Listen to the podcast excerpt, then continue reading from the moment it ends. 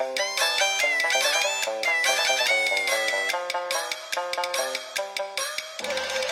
家好，我是美玲，百人共读《青史演义》。今天的播讲人是喜欢用声音讲述慢生活、热爱收藏、热爱艺术的汉王天下老刘。他今天播讲的是第三十五回：征金川，两帅受严刑；将蛮酋二公应茂赏。却说乾隆帝自德州回京，途次感伤。不消细说。到京后，命吕亲王允陶等总理丧事，奉安皇后子宫与长寿宫，诸王大臣免不得照例哭临。宫中妃嫔及福晋命妇统为皇后扶丧，傅夫人系皇后亲嫂子，自然格外尽礼。乾隆帝见她淡妆素服，别具风神，未免起了李代桃僵的思想。可惜罗夫有夫，不能抢夺。只得背地里做个襄王，重振高堂旧梦。好在傅夫人每日半宁在宫内留宿，不是半死，却是半生。柳岸抱桥，花期近岸，废帐房暂缩相思地，女娲氏绵补离恨天。这位乾隆帝方渐渐解了悼亡的忧痛。似因皇太后还宫，恐乾隆帝悲伤过甚，要替他续立皇后。乾隆帝以小祥为妻。太后也不便勉强，因此坤宁宫中尚是虚佐以示，只册谥大行皇后为孝贤皇后，并把大行皇后母家格外恩遇，晋封后兄傅文公爵，于外不是封侯就是封伯，共得爵位十四人，并升任傅恒为保和殿大学士兼户部尚书，一大半为了令政，外加恩泽古无伦这句满清宫词。就是为此而作。内丧粗了，外姓复起。大金川土司沙罗奔忽又侵入川边来了。这个金川土司是四川省西边土司中的一部，本系吐蕃领地。明朝时，务求哈伊拉本内附，因他信奉喇嘛教，封为演化禅师。嗣后分为二部，一部居大金川，一部居小金川。顺治七年。小金川酋普儿吉系与川吏往来，由川吏保为土司。康熙五年，复授大金川酋加勒巴演化禅师印。加勒巴孙沙罗奔从清将军岳钟琪征藏，颇有功。清廷又升他为金川安抚司。乾隆初，沙罗奔事见强盛，令旧土司泽旺管辖小金川部，又把他爱女阿寇嫁与泽旺为妻。阿寇貌美性悍，曾泽旺粗鄙，不甚和睦。泽旺事事依从，他总闷闷不乐。指泽望弟梁尔吉生得姿容壮美，阿寇见了未免动心。梁尔吉正在青年，哪有不知风月的勾当？与阿寇眉来眼去，非止一日。乃因泽旺在旁，不便下手。这日应该有事，泽望拟出外游猎，梁尔吉托病不从。等到泽望已去，他即闯入内寝，想与阿寇调情，色胆天来大。阿寇正手托香腮，呆坐出神，见梁二吉进来，便起身相迎。梁二吉久蓄邪念，管什么叔嫂嫌疑，竟似恶鹰一般，将阿寇搂住求欢。阿寇假作推开，急得梁二吉下跪道：“我的娘，今日需救我一救。”阿寇道：“我不是观世音菩萨，如何救你？”梁二吉道。阿嫂正是救苦救难的观世音。阿寇瞅了梁二吉一眼，便道：“好一个吉色儿，起来吧。”梁二吉站起身来，不由分说，竟将阿扣抱入帐中。你半推半就，我又惊又爱。小子若在描绘情状，要变作会引导奸。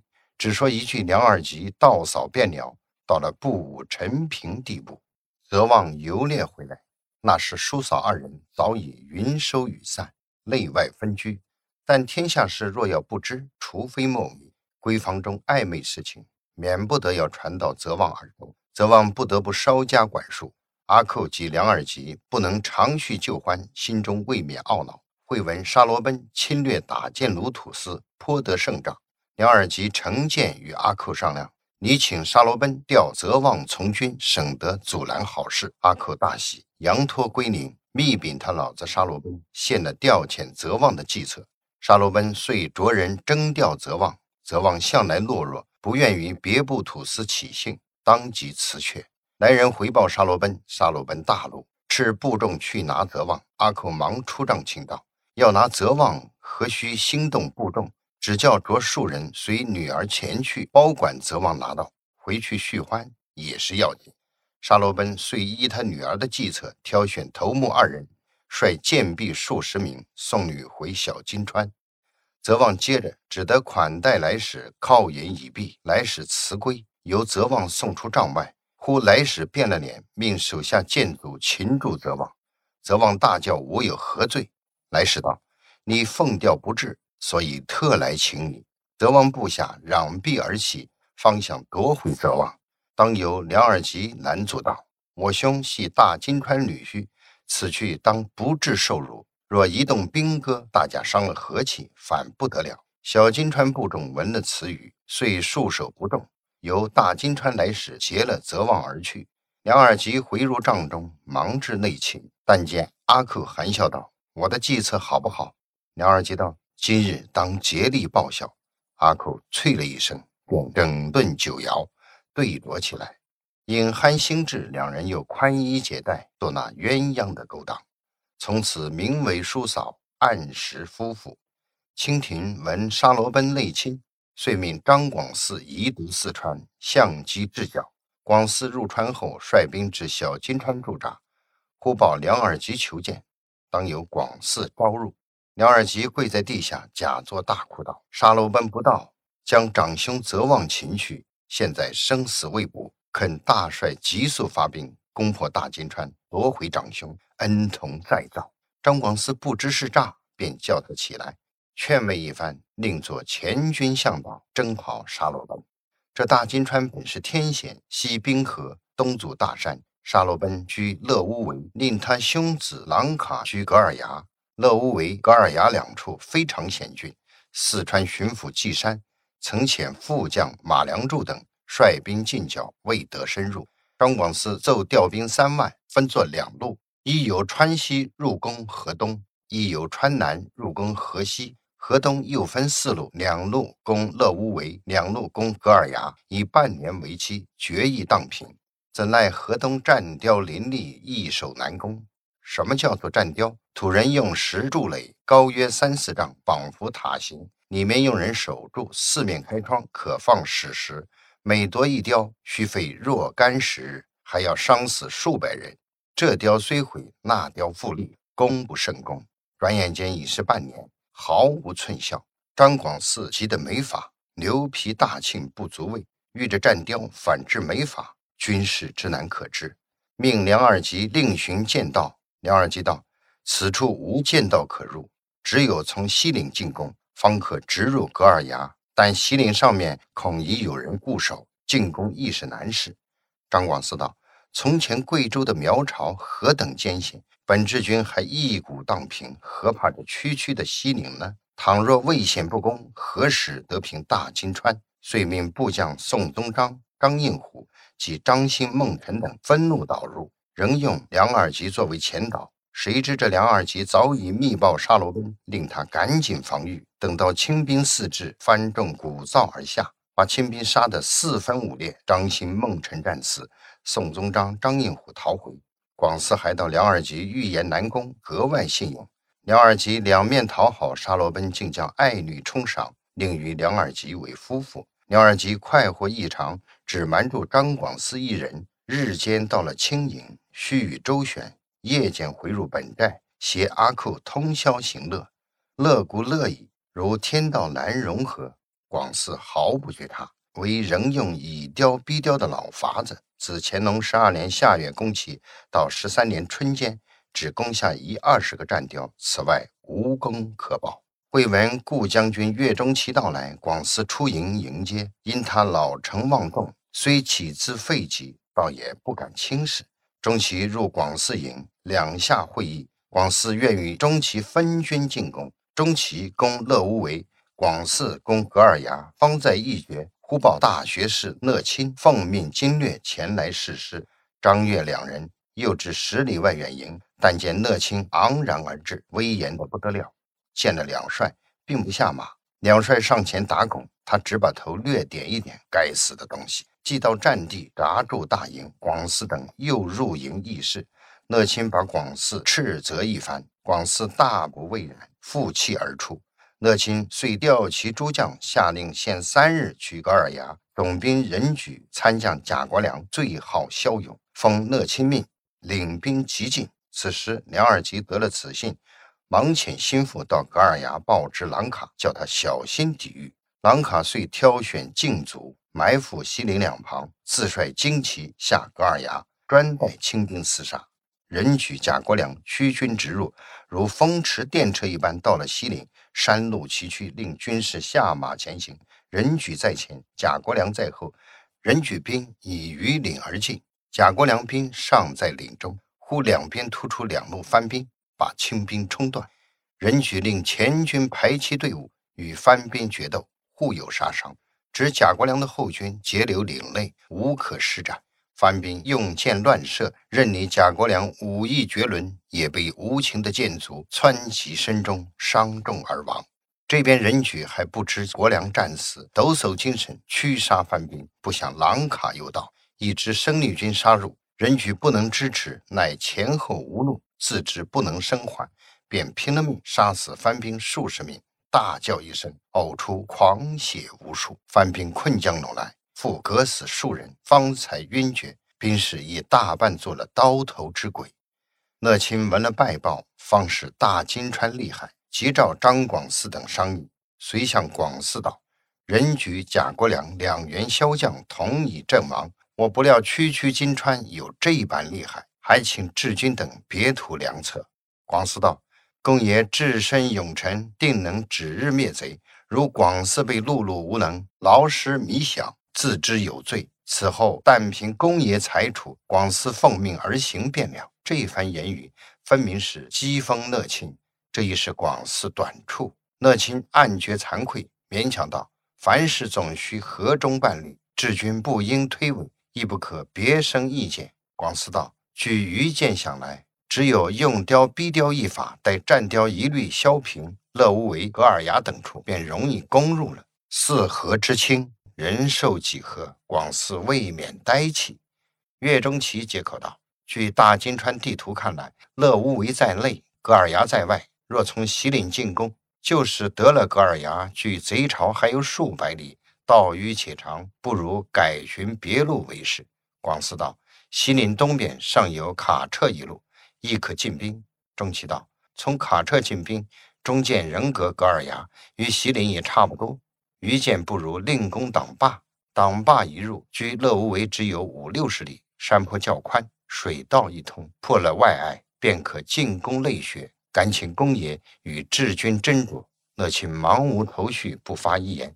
广嗣复道：“党霸一方已有万人往攻，但已不能得手。且泽望弟梁尔吉等都说取到党霸，不如从西岭、卡彻两路进兵便当。梁尔吉是此地土人，应熟悉地理，况又有志救兄，谅不治物。”钟琪微笑道：“治军休再信梁二吉，梁二吉与他嫂子暗里通奸。”土人多已知晓，治军不可不防。广嗣道：“梁二吉与嫂子犯奸，不过是个人败德，与军事没甚关系。”广嗣不知这般呆，大约受了马屁的滋味。钟琪道：“嫂可道要什么兄长？难道还肯真心助我吗？”广嗣道：“如此说来，都是我广嗣不好。事后广嗣不来参与军情，那是定可成功的。”说毕，起身别去。钟琪亦辞了乐清，回到营中，暗想广嗣这般负气，将来恐累及自己，遂修了一本奏折，贺广嗣信用汉奸，防生他变。乐清亦奏贺广嗣劳师弥饷各事。乾隆帝览奏大怒，立命逮广嗣回京。又因乐清旷久无功，令遣傅恒代任经略，亲自御酒饯行，并命皇子及大学士送至良乡。内嫂子以叠受厚恩，内兄自应加礼。傅恒去后，张广嗣以逮戒到京，先由军机大臣审问。广嗣把许多错误都推在乐清身上，乾隆帝亲自复训，广嗣仍照前复对。乾隆帝怒道：“你故好好布置，克日奏功，朕已不令乐清道川。你既失误军机，还要诿过别人，显示负恩误国。朕若赦你，将来如何御降？”便问军机大臣道：“张广嗣应如何处罪？”军机大臣道：“按律应斩。”乾隆帝即命德保勒尔森为监刑官，把广嗣绑出午门斩弃。负气的人终归自苦，遂传旨令乐清明白复奏。过了月余，复奏已到，也是一派诿过的话头。乾隆帝又恼了性子，将原奏置地，敕侍卫至乐清家，取出乐清左父鄂必农的遗剑，发往军前，令乐清自裁。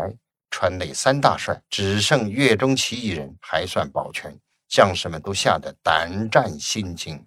傅恒治军由岳钟琪密禀梁尔吉罪状，随召梁尔吉入帐，梁尔吉从容进谏。傅恒喝左右拿下，梁尔吉忙道：“大帅何故拿我？”傅恒喝道：“你灭兄奸嫂，漏泄军机，本经略已探闻的确，今日叫你明目受死。”梁尔吉还想抗辩。傅恒喝左右斩气报来，霎时间献上首级。傅恒令悬杆示众，一面摆队出营，入小金川寨中，令军士擒出阿寇。比梁二吉拥抱时趣味何如？则他背夫淫书的罪名，阿寇哀泣饶命，任你如何长舌，已不中用。傅恒道：“万恶淫妇，还想求生吗？择人顾名，择己若何？”亦贺左右斩气，可怜一对露水夫妻，双双毙命，是淫恶的果报。敌舰已除，军容复整，傅恒又定了指导中间的计策，随即上表奏道：“臣经略大学士傅恒贵奏，金川之事，自臣到军以来，始之本末。当稷山进讨之时，为马良柱转战之前，奇锋甚锐。”此时张广嗣若速济师策应，乘贼守备魏州，殄灭上邑，乃坐失机会。宋宗章逗留于杂谷，张应虎失机于敌交，致贼将进据险要，增雕备御，七路十路之兵无一路得进。及乐清治军未察情形，为严切催战，人举败没，锐挫气所，宴起投安。将士不得一见，不听人言，不恤士卒，均无斗志，亦以军务为张广嗣。广嗣又听奸人所为，为是以卡逼卡，以雕逼雕之法，吾如贼雕林立，得不偿失，先后杀伤数千人，尚力不实奏。臣查公雕最为下策，枪弹为其坚壁，于贼无伤，而贼不顾数人，从暗击鸣，枪不虚发，是我为公时。而贼实攻人，且于雕外开壕，兵不能越，而贼得伏其中，自上击下，有战雕锐利，高于中土之塔，建造甚巧，数日可成。随缺随补，顷刻立就，且人心坚固，至死不移。雕尽碎而不去，炮方固而又起，克主劳役，形势窘疏，攻一雕难与克一城。及臣所住卡彻左右山顶，即有三百余雕。即半月旬日得一雕，非数年不能尽；且得一雕，折伤数十百人。叫唐人之功失风宝，尤为得不偿失。如此旷日持久、劳师弥饷之策，而乐清、张广嗣尚以为得计，臣不解其何心也。兵法：攻坚则侠者坚，攻狭则坚者狭。唯有使贼失其所势，而我兵乃得斩其所长。臣拟似大兵齐集，同时大举，分地分工，而别选锐师，旁探剑道，果粮直入，鱼雕误攻，绕出其后，即以围雕之兵作为护饷之兵，班众无多，外备既密，内守必须。我兵即从捷径导入，则守雕之藩各怀内顾，人无斗志，均可不攻自溃。卡车围攻格尔牙正道，岭高沟窄，臣既身为经略，党亲任其难。至党坝一路，岳中旗虽称山坡较宽，可以水陆并进，兼有卡里等隘，可以剑道长驱。但臣暗图资访，爱险亦机同卡车，且卢河两岸贼已阻截，舟南径达，唯可着意兴兵，两路并进，以分贼势，使其面面受敌，不能兼顾。虽有深沟高垒，汉奸不能为之谋，力求无所，是其险易。至于奋勇故障满兵，而向导必用土兵，土兵中小金川尤骁勇，今两耳其之间谍已诛，驱策用之，自可得利。前此乐清、张广嗣每得一雕，即拔兵防守，致兵力日分，及时毁除，而贼又于其地立卡，藏身以伤我族，是守雕毁雕，均为无益。近日贼闻陈至，每日各处增雕，犹以为官兵溜于旧习，彼得视其所长，不知臣绝技深入。不与争雕，唯似大兵齐集，四面布置，出其不意，直捣巢穴，取其渠魁。约四月间，当可奏节矣。仅此上奏。这篇大文乃是乾隆十四年正月奏文，乾隆帝留中不发。过了数日，反促傅恒班师回朝。傅恒复奏：贼势已衰，我兵且战且前，已得险要数处，功在垂成。弃之可惜，若不扫穴擒渠，臣已无颜回京。等语。乾隆帝复颁记谕旨，反复数千言。且说罪尔土司及扫穴离庭，不足事务。看官，你到乾隆帝是何命意？他因兴师以后，已经二年，杀了两个大臣，又失了人举良将，未免懊悔，因此屡促班师。此时，大金川酋沙罗奔已断内应，并因年年抵御，部众亦死了不少，遂事归则忘。遣师至清营谢罪，傅恒斥退来时，与岳钟琪分军深入，连克雕卡，军声大振。沙罗奔又遣人至岳钟琪营，愿缴械启降。钟琪因前征西藏，沙罗奔旧立麾下，本来熟识，遂轻骑往抵乐无为。沙罗奔闻钟琪亲至，遂率领部众出寨攻营，罗拜马前。钟琪责他背恩负义，沙罗奔叩首悔过，愿遵约束，遂遣番人至大营前，辟地筑坛，预设行屋。坛城，沙罗奔父子从钟琪坐皮船出动，即到坛前，请经略大学士傅恒以高坐坛上，沙罗奔等俯伏坛下。由傅恒训责一番，令凡土司亲弟献凶囚，纳宾谢，归俘虏，供徭役。沙罗奔一一听命，乃宣诏赦罪。诸犯焚香作乐，献上金佛一尊，手顶佛经，誓不复返。傅恒使下坛归营，沙罗奔率众退去。乐清、张广嗣连战无功，傅恒独一股平蛮，享系傅夫人的帮夫运。捷报奏达京师，乾隆帝大悦，优诏褒奖。比傅恒为平蛮的诸葛武侯，蒙回纥的郭汾阳，遂封他为一等忠勇公，何不封他元叙公？岳钟琪为三等威信公，立诏凯旋，命皇长子及诸王大臣交劳，寄入晋城。乾隆帝御紫光阁行隐致礼。赐经略大学士钟永公傅恒及随征将士宴与丰泽远，附上他御制诗章，终有一年云：“两阶千语引于典，大律宫商奏采薇。”傅恒既归，傅夫人不能时常进宫，乾隆帝要继立皇后了。继后为谁？容待下回续明。